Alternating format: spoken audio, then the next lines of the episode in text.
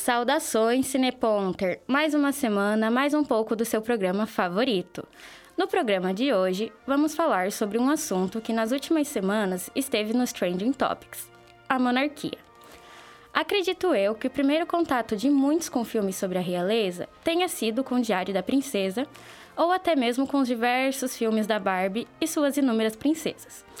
No boletim de hoje, vamos conhecer um pouco da série mais atual sobre o assunto, The Crown que tem ficado nos holofotes após a morte da Rainha Elizabeth II. Também vamos trazer as últimas informações sobre o cinema da semana e, como sempre, um bate-papo muito animado com nossos convidados da mesa redonda. Então aguarde até depois da vinheta para ouvir isto e muito mais. Pode se ajeitar no sofá, colocar seus fones de ouvido e puxar a pipoca, pois o Cine Ponto tá no ar.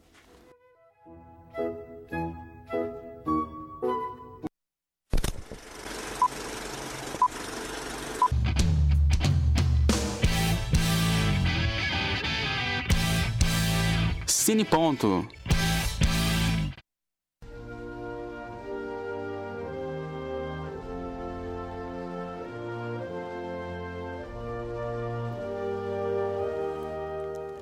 Começa agora mais uma edição do nosso Cineponto com inúmeras novidades. Quem está com você nessa viagem entre, entre grandes monarcas sou eu, Amanda Gabriele. Quando se comenta sobre monarquia, muitas vezes lembramos das animações da nossa infância como Barbie ou até mesmo dos filmes da Disney que comentamos na semana passada. Mas durante nossa adolescência, não podemos esquecer do grande sucesso de Anne Hathaway, onde sonhamos que em algum momento iria aparecer um familiar de um país distante nos falando que somos os próximos da linha de sucessão. Porém, não é só de histórias fantasiosas que nossas telinhas estão cheias. Nossas repórteres Rafaela Azevedo e Sofia Leal trazem curiosidades sobre a série de grande sucesso The Crown. Solta o boletim.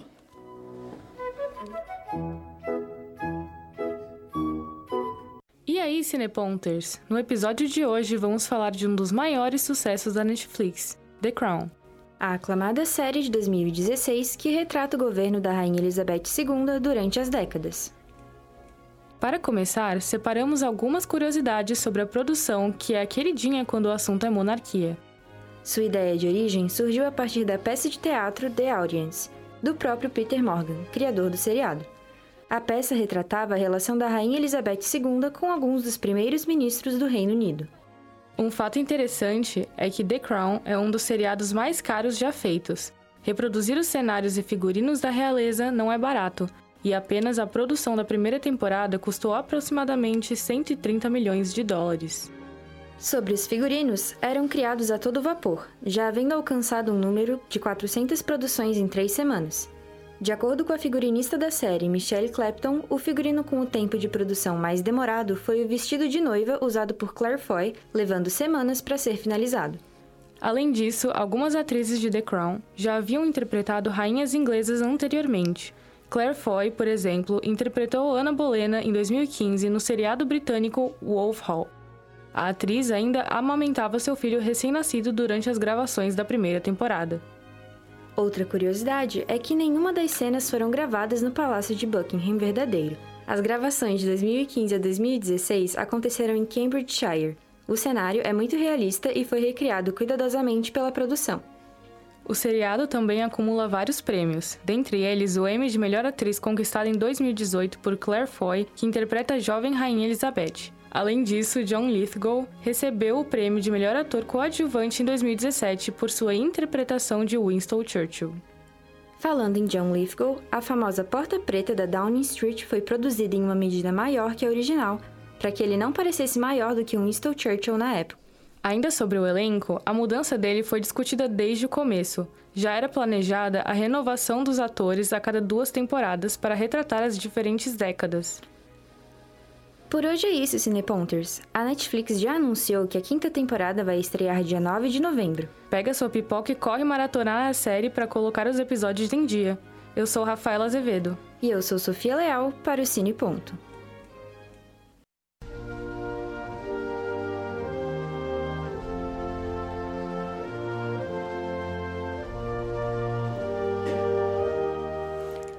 Obrigada, meninas! Chegou o momento de você ficar por dentro das notícias das telonas dessa semana.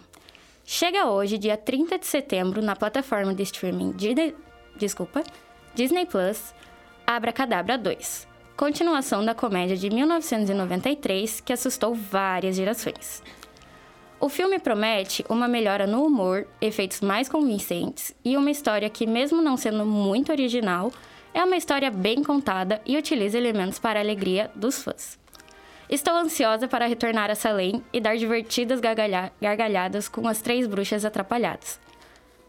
Ryan Reynolds, na noite de terça-feira, no dia 27, anunciou a data de lançamento de Deadpool 3 pelo universo cinematográfico da Marvel, contando com o retorno de Hugh, Hugh Jackman como Wolverine no dia 6 de setembro de 2024. Eu, como grande fã dos dois anti-heróis, estou ansiosa para ver eles trabalhando juntos. E pela terceira vez falamos dela, Viola Davis, que vem arrebentando com seu novo filme A Mulher Rei.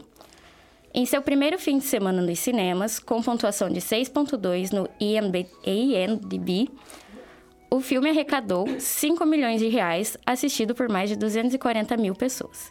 Desbancando então A Órfão 2 A Origem, que quem nos segue viu no Insta, viu que não foi muito apreciado pela nossa equipe, eu estou ansiosa para ver o poder do exército do reino de Daomé e ver novamente Viola Davis atuando com toda a sua excelência. Não esqueçam de nos acompanhar nas redes sociais, Instagram, arroba cineponto, e no Twitter, arroba cine.ufsc.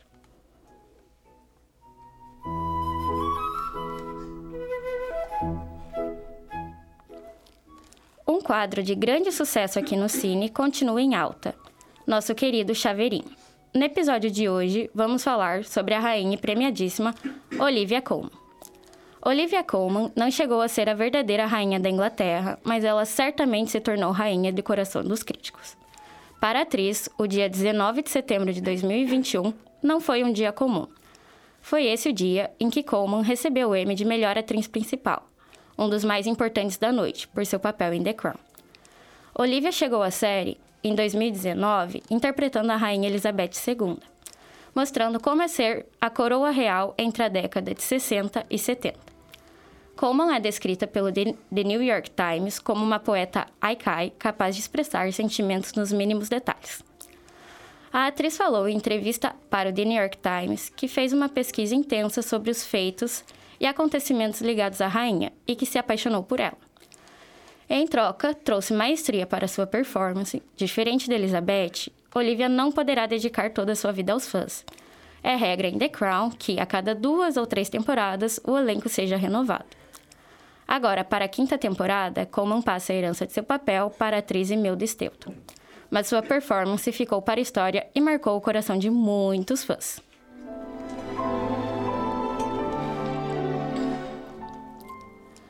Vamos começar nosso bate-papo de hoje. Sejam bem-vindos, Mavi. Oi. Vitor. Olá, olá. E Fernanda. Oi, pessoal.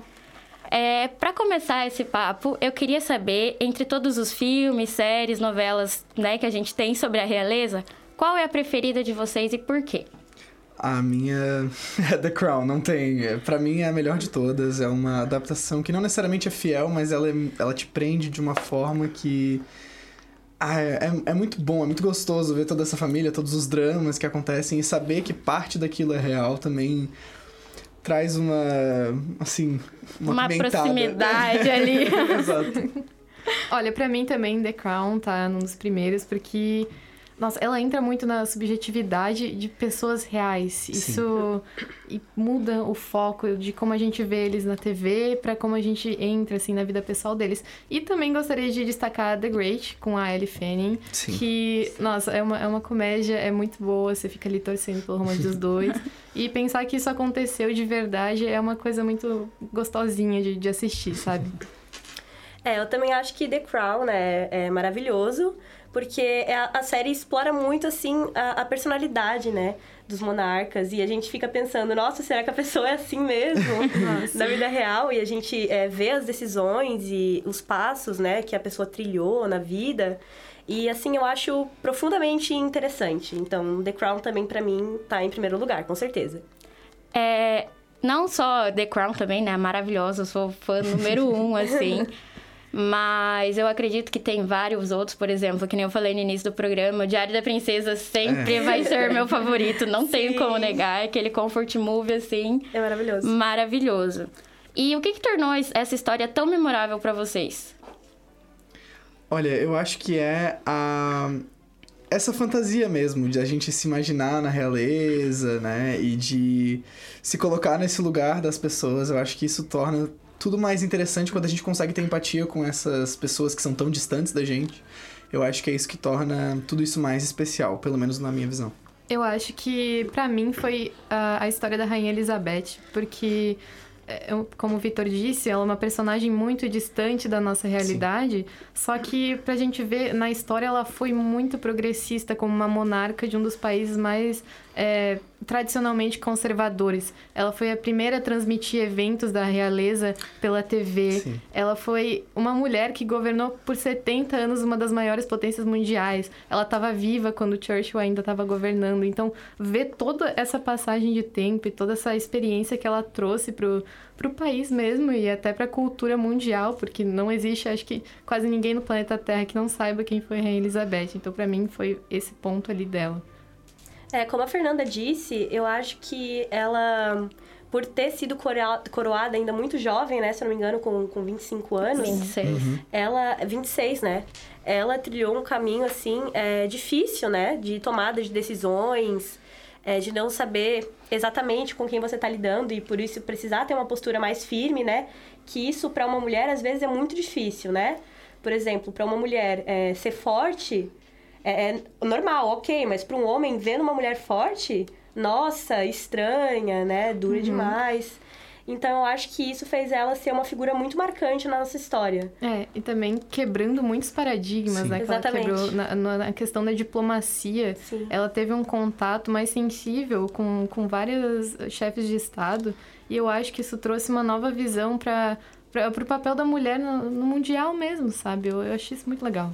É, eu acho também que a série mostra muito o quanto, além de rainha da Inglaterra, de um dos maiores poderes, o quanto ela foi mãe e mulher naquele tempo também, né? Sim, sim. Então, eu gosto... Eu, o que me chamou a atenção quando eu comecei a assistir foi isso, então... Sim. Eu acho que uma parte muito interessante também é que ela não era pra ser rainha, né? E então toda essa parte também de todas essas falhas da monarquia até chegar nela é uma coisa que deixa a história muito mais interessante também. Não é só tipo, ah, mais uma sucessora. Não, ela não era sucessora, né? Direta. Então, isso também deixa muito mais. é, De novo, apimentado. É, é- é- Sim. né? São nos detalhes. Sim. Fer e Mavi, sabemos que vocês são apaixonadas pelos filmes da Barbie, principalmente os de princesa. Qual a principal diferença pra vocês entre esses filmes de princesas e as princesas que conhecemos lá da Disney que a gente falou semana passada? Olha, eu acho que o filme das princesas da Barbie, ele tem uma temática mais diferente das princesas da Disney, porque a Disney ela é baseada nos contos tradicionais de, de Greenwich, não é? É. Alguma coisa assim.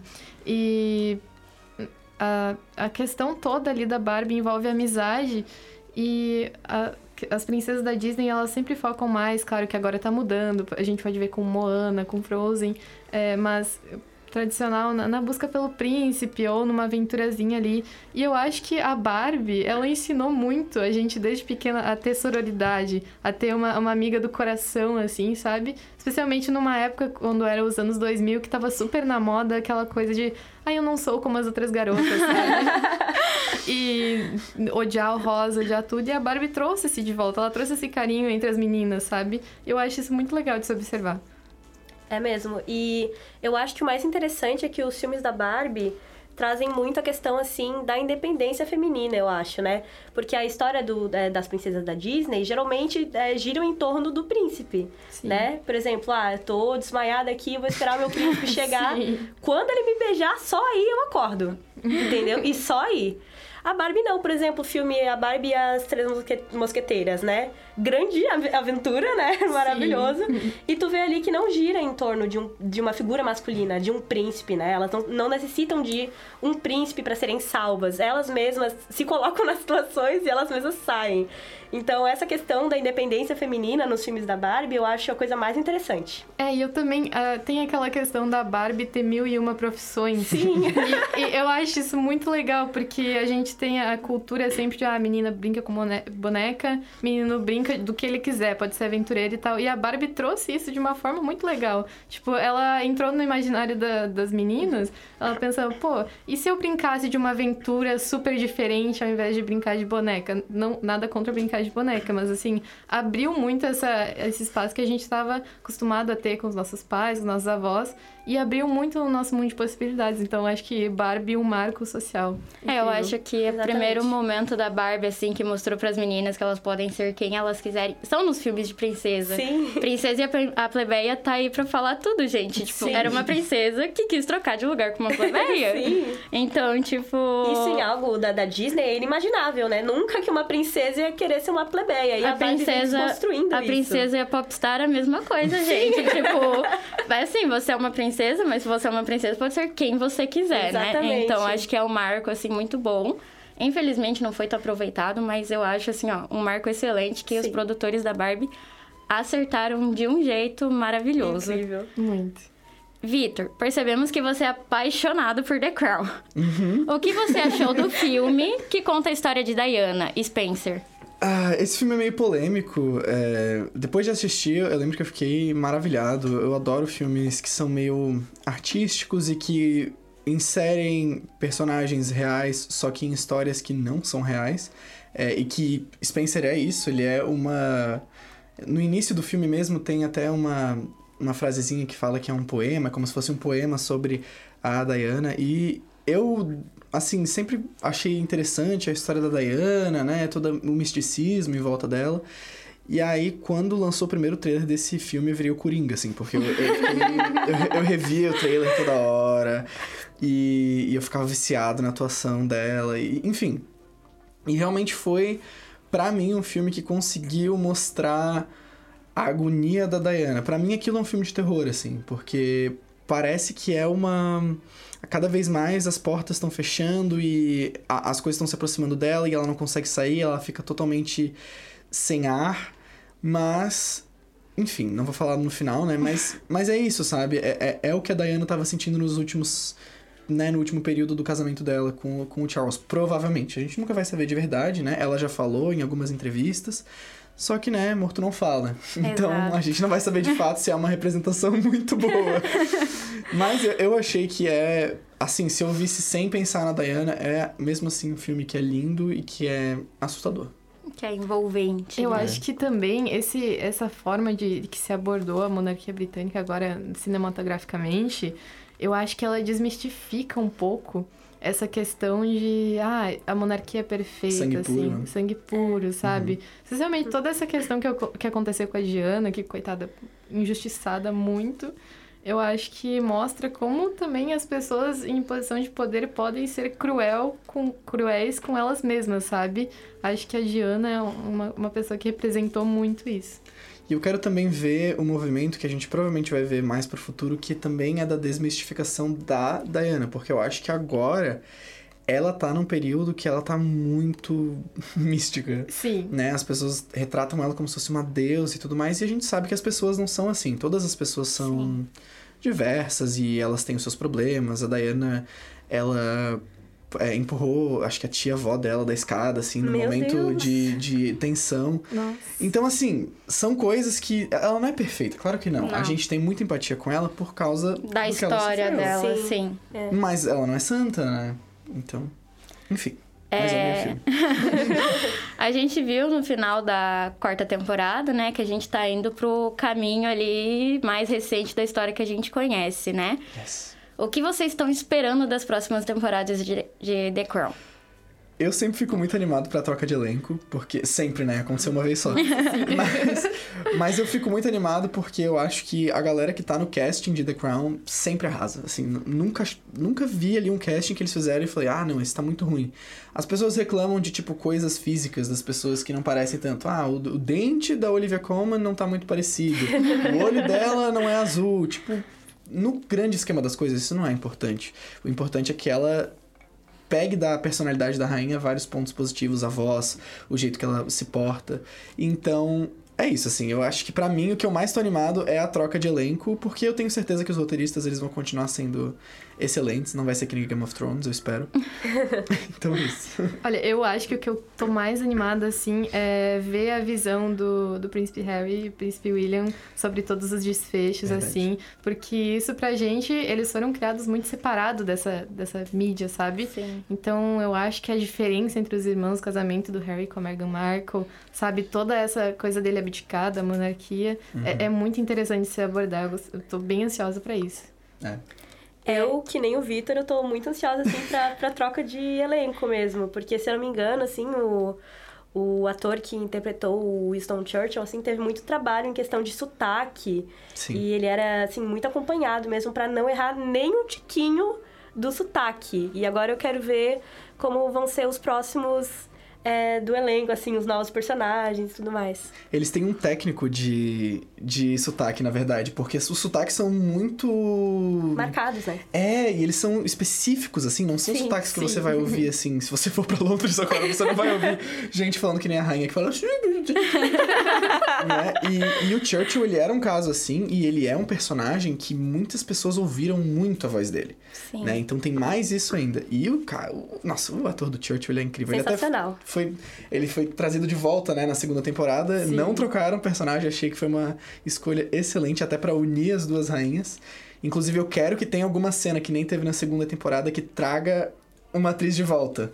Eu acho que é muito bonito quando isso acontece, porque mostra essa diferença. E é isso aí.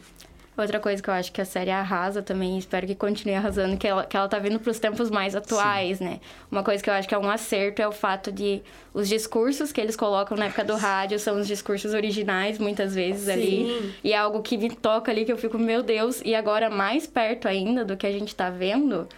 Então, assim, a nova temporada eu estou muito ansiosa, não vou, não vou mentir pra vocês. Olivia Colman, como vimos, tem um lugar especial entre os fãs e não é à toa que conquistou o tão esperado Emmy, né?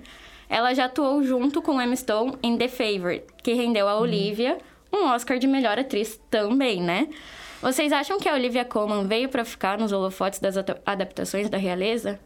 Sim. Eu acho que ela já tá lá, na verdade. Eu acho que ela já deve ter se cansado de ter feito tanta realeza e já deve estar procurando outras coisas. Ela vai estar no filme da Marvel, né, agora. Vai. Acho que na Invasão Secreta.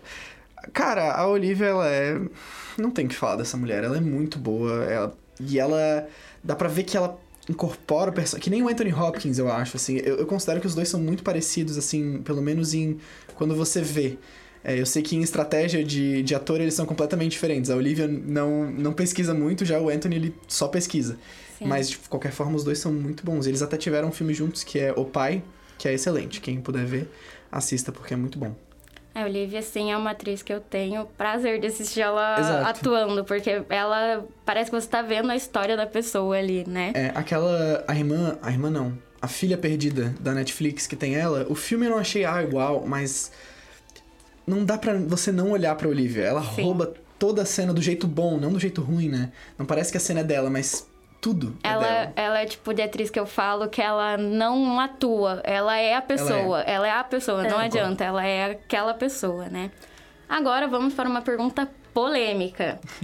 Vocês acham que nas séries mais históricas, como The Crown, The, The Rain, etc., existe aquela passadinha de pano, assim, para os fatos que realmente aconteceram? Olha, eu acho que sim. polêmica, polêmica. Polêmica, galera. Twitter Tem que colocar um, um, um aviso aqui, ó. Polêmica. Eu acho que sim e que não. Porque, por exemplo, The Crown, ela mostra muito um lado do, do marido da Elizabeth, Príncipe Philip, que a gente não viu, né? Que foi um lado de é, suspeitas de traições, suspeitas de várias coisas também. Tem o descaso com o povo ali, uma coisa que, que é, é essencial, né? E, mas também acho que não mostra, por exemplo, é, quando o príncipe Felipe nasceu, a Índia ainda era ocupada, né, pela Inglaterra. Uhum. Então acho que falta mostrar um pouquinho dessa, dessa geopolítica ali para mostrar que talvez não seja tudo isso. Apesar de já terem ocorrido críticas da família real que já tá um pouco pesado. Então não sei como isso se retrataria se realmente fosse fiel à realidade. Mas com certeza é uma obra muito, muito interessante de se acompanhar. Acho que apesar de passar um pouquinho pano, eu acho que ainda vale a pena assistir. É, então, eu também acho que dá uma passadinha de, de paninho rosa com glitter ali. Mas, por exemplo, uh, não sei se uh, o pessoal viu aqui o filme do Elvis. Não vi Não ainda. vi ainda. Então, é, o Elvis foi uma pessoa, assim, muito polêmica e Foi. retiraram Com do certeza. filme, né, todas essas coisas sérias que aconteceu. E deixaram ele ali mais como uma vítima mesmo. Sim. E então, eu acho que qualquer filme, assim, com um teor meio biográfico ou histórico mesmo, eu acho que é um pouquinho normal mesmo, passar pano, porque às vezes a pessoa. é, o, o autor ali, né, quer retratar a, a, a, a personagem em questão de uma forma mais limpa, né? De uma forma mais. Ah, fui bonzinho Sim. e etc. E acaba varrendo um pouco para debaixo do tapete as polêmicas, as situações difíceis, etc. Então, eu acho que sim. Eu acho que rola e eu acho que é um pouco difícil sair disso. É, Em contrapartida, a gente também tem aquelas adaptações fictícias, né? É, Que trazem muita ironia. Alguns problemas da monarquia. O que vocês acham sobre essas adaptações fictícias? Eu consigo puxar agora da memória Young Royals, que eu adoro. Eu acho que é uma série muito divertida. E aquela é uma série que pega a monarquia e que ela fala assim: e se acontecesse isso? E se o próximo rei fosse gay? E aí ele desenvolve, né, a história a partir disso. E ele ironiza de certa forma, mas também ele traz todas essas críticas de da monarquia não fazer sentido, de ser alguma coisa que é muito na pedra, que não tem por que ser. Então, assim, eu acho que Young Royals é um ótimo exemplo disso, que é muito bom, inclusive, então também mais uma indicação aqui do Cine Ponto. Mas. ah, eu acho que é isso, assim. De ironização tem essas, e tem o próprio Diário da Princesa, então. Vários tipos de, de produtos midiáticos eles vão fazer essa ironia, porque é uma coisa que é absurda, né? Quando a gente pensa no nosso no tempo moderno, a gente fica, cara, a monarquia não faz sentido algum. Ela continua por costumes, né? Mas a Sim. gente fica tipo, cara, na verdade que não, não faz diferença na- no cotidiano, né? E, mas outra que faz muitas críticas à monarquia, e que até no final ele, ela dá um, um círculo completo ali, mas que eu, eu não gosto muito, que é Game of Thrones. Nossa, não, não vamos contar o final ali, né? Então. É, pois é. Então, até a quinta temporada a gente fala aqui. Mas então, eles têm muitas críticas, né, à monarquia. E, e justamente porque precisa ter críticas à monarquia. Mas eu acho que também até o Game of Thrones ele dá uma glorificadinha na, Sim, na monarquia, sim. né? Sim. Ele tem críticas que são boas, então toda a questão de escravização e, e colonialismo e tudo mais. Só que ele também. Tipo assim, se, se a gente tá aqui pra criticar a monarquia, por que, que quase todos os personagens principais são reis e príncipes, né? Exato. Então, acho que falta um pouco nisso. Mas, mas mesmo assim, continua a ser boa, né? É aquele negócio. Você pode criticar alguma coisa mesmo adorando. Exatamente. Agora fica ligada em Cine Ponter. Puxando um spoiler agora do próximo programa, sabemos que a novela Nos Tempos de Imperador, que foi indicada ao Emmy Internacional, por mais romantizada que ela seja, também representa um pouco do que foi o período do Império no Brasil. O que vocês acham dessas representações do- momento histórico no Brasil? Eu acho que foi essencial o Brasil produzir uma novela sobre isso. Eu gostei muito, apesar de a gente saber, né, que tem muita coisa romantizada, tem bastante coisa fictícia. Mas eu acho que tava faltando, assim, a gente contemplar a nossa história de uma forma mais artística, sabe? Eu acho que foi o Celton Mello, não não lembro. Foi, Foi o Celton Mello que fez Dom Pedro II. Eu acho que ele fez um papel muito bom como Dom Pedro II. E é, é dessa forma que eu imaginava Dom Pedro II. E, em contrapartida, o Caio Castro, como Dom Pedro I, ele fez eu sentir muito ódio do Dom Pedro Nossa, I. sim. E eu acho que, cara, é- eu acho que a gente tem que ver, a gente tem que olhar para Dom Pedro I e falar, pô, é, tem, tem muitas dúvidas ali se não foi ele que, que bateu na Leopoldina, que causou a morte dela, sabe? Então eu acho que é uma forma da gente olhar para nossa história de uma maneira mais palpável, mais visual e fazer essa coisa crítica, né, de trazer vários pontos de vista de historiadores ali no meio da, do enredo e fazer a gente olhar para nossa história de uma forma mais palpável. Eu gosto muito disso. É, e eu acredito que também é importante que a gente dê uma glorificada, às vezes- na nossa história. Glorificada no sentido de temos história, Sim, né? sim. A gente não pode glorificar coisas horríveis da nossa história. Óbvio que não. Mas eu acho que a gente precisa ter essa mesma visão que todos os outros países têm, né? De tipo, a gente tem história, então vamos contar, Vamos. né? E a gente sabe o quão acessível é a TV. Então imagina quantas pessoas não tiveram primeiro contato Com, com a história brasileira só porque né, é, é na novela, na maior TV aberta do Brasil. Né? Então, eu acho que é muito importante a gente ter essa, uh, essa representação da nossa história. E também me lembrei agora de um filme com o Cauan Raymond desse ano, que ele faz o Dom Pedro II. Eu, é, Dom Pedro II. é, que eu não lembro o nome agora. Confesso que vai ter que dar uma pesquisadinha, mas que, que foi. É, foi feito de uma forma em que eles criticam bastante o Dom Pedro, mas ao mesmo tempo eles observam ele de uma forma hum, que não, não necessariamente é uma forma ruim, né? Uhum. Uma forma que é, é umas críticas que são válidas e eles fazem isso de um olhar moderno. Então, é interessante, é interessante. Eu acho que o mais interessante, tanto em Novo Mundo quanto nos Tempos de Imperador, foi que mostraram que sim, tinha um império e que existia população pobre. Uhum. E eles fizeram de uma forma cômica, mas que você ficava, tipo, meu Deus, realmente a sim, situação que sim, o povo não. era submetido, né? É, vocês têm mais alguma coisa para comentar? Que querem lembrar os nossos ouvintes? Acho que é isso. Eu acho que você tem que ver toda a filmografia da, da Olivia Colman pra, pra ser um cineponto. e é isso. Eu só queria recomendar um filme que provavelmente o pessoal já assistiu, mas é Maria Antonieta, que hum. a, acho já. a personagem dela maravilhosa na, na história da França. Acho que todas as ocasiões, todas as fofoquinhas. É, é um filme muito gostoso de assistir, se lembrar da história. E é isso, recomendado Maria Antonieta. Então é isso, muito obrigada a todos e até a próxima, gente.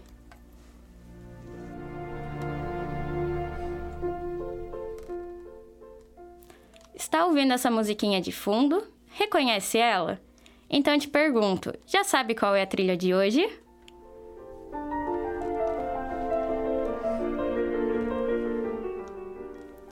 As músicas do episódio de hoje foram retiradas do filme Diário de uma Princesa, dirigido por Gary Marshall, estrelado pela nossa queridíssima Anne Hathaway.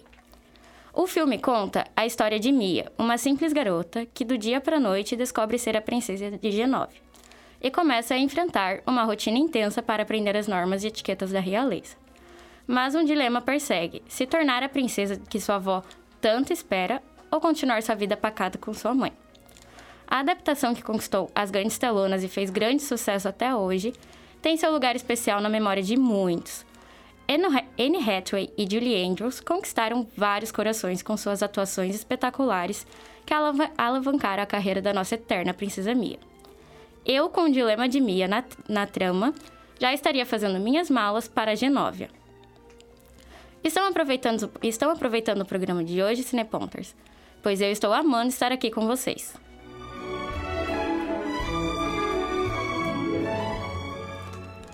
Agora vamos para aquele momento cultural da semana para você ficar ligadinho nas novidades do cinema aqui em Floripa.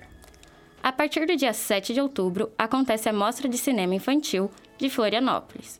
O evento oferecerá diversas atividades como sala escura, bate-papos, sessões ao ar livre, oficinas para crianças e programações adultas, tudo de forma gratuita. O festival estará em todas as regiões de Florianópolis, no Teatro Governador Pedro Ivo e no cinema de Centro no cinema do Centro Integrado de Cultura. Agora vamos às indicações da semana. Lembrando que os dois filmes estão disponíveis no Paradigma Cinearte, do dia 29 de setembro ao dia 5 de outubro. Nossa primeira indicação é para o filme O Chefe, que conta a história de um chefe de cozinha que vai precisar lidar com as pressões das críticas e de funcionários, além da falta de ingredientes e visitas inesperadas. Também nessa lista, que tal um documentário para dar uma diferenciada? A nossa indicação vai para a produção Ennio, o Maestro, que conta a história da carreira do lendário compositor Ennio Morricone. Para quem gosta de clássicos, não pode deixar de ver. Curtiu as novidades, ouvinte? Se assistir alguma das indicações dessa semana, poste um stories e no marque, nos marque, arroba cineponto. Nosso programa fica por aqui. Um grande abraço e até semana que vem.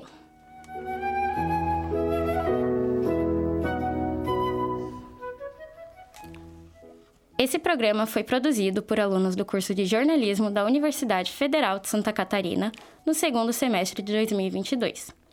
Apresentação e roteiro por Amanda Gabriele. Boletim por Rafaela Azevedo e Sofia Leal. Mesa redonda com Fernanda Zwirtz, Maria Vitória Sampaio e Vitor Lebar Bichon. Arte por Luísa Viana, Agenda Cultural por Sara Araújo, Chaveirinho por Maria Clara Sebem e Trilha por Lara Polinário. Técnica por Peter Lobo, orientação da professora Valciso Culoto. É rádio, rádio.ufsc. É rádio, é cinema e ponto.